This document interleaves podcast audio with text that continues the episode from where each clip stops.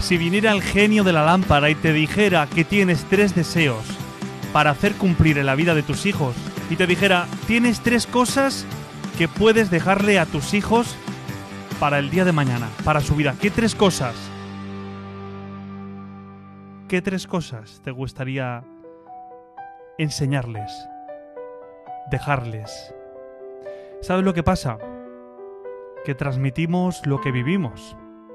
Nuestros hijos, vuestros hijos perciben lo que vivimos, porque todos comunicamos.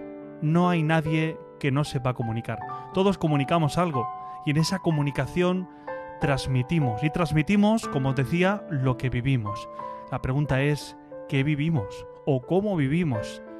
Ayer compartía con un grupo de padres y madres que a veces el estrés diario, la vida, hace que no nos paremos a pensar en lo que vivimos y cómo lo vivimos.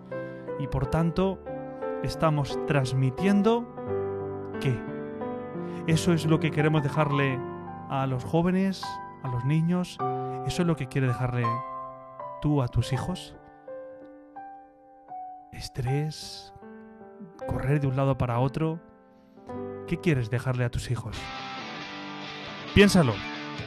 Piensa qué quieres dejarle el día de mañana.